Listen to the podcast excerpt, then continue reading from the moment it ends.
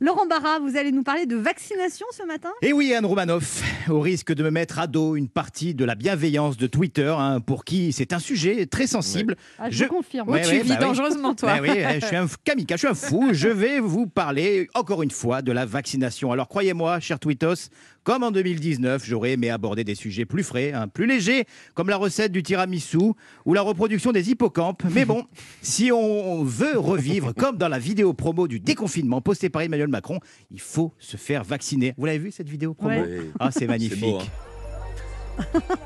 Des enfants masqués qui courent, sautent de joie, se checkent avec le coude et traversent la route au passage clouté. Des restos qui ouvrent, des gens en terrasse sans masque. Bref, vous l'aurez compris, ce monde merveilleux passe automatiquement par la vaccination. Et la vaccination, cette fois-ci, c'est officiel. Je n'y comprends plus rien du tout. Qui a le droit de se faire vacciner? Qui n'a pas le droit? Vendredi dernier, Emmanuel Macron tweetait vous avez, vous avez 18 ans et plus, vous êtes vulnérable.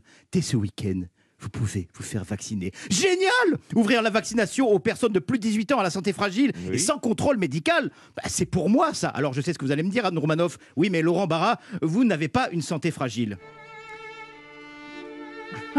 eh bien, détrompez-vous, Anne Romanoff. si je n'ai jamais voulu faire étalage de mes faiblesses, Ouais. Excusez-moi, je suis un peu essoufflé. J'ai du mal à déglutir. Si je n'ai jamais voulu faire étalage de mes faiblesses, c'est pour ne pas avoir de traitement en faveur dans l'émission. Je suis myope et astigmate, à la limite de la presbytie. Je suis allergique aux poils de chat et aux mimosas. Et en ce moment, une fréquente envie de sucrer me laisse présager un diabète de type 4. Et le César du meilleur acteur est attribué. Laurent Barra, oui. Et alors, alors que j'étais sur le point de valider mon inscription, arrive dans la foulée un deuxième tweet présidentiel. Vous avez 18 ans ou plus, sans comorbidité. Rendez-vous le 15 juin pour vous faire vacciner. Ah d'accord, ok. Ok, le gars m'avait démasqué.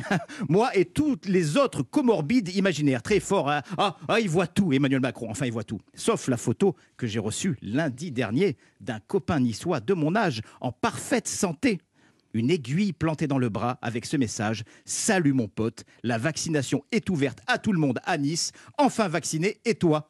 Et ben et moi, j'attends le 15 juin. Il est au courant, Macron, que vous faites vacciner dans son dos comme ça? Lui qui a passé des mois à bosser sur son calendrier avec des dates, des heures, des coefficients multiplicateurs. Et alors qu'au moment où je vous parle à Nice, c'est limite si ton coiffeur ne te propose pas une dose Pfizer en plus de ton brushing.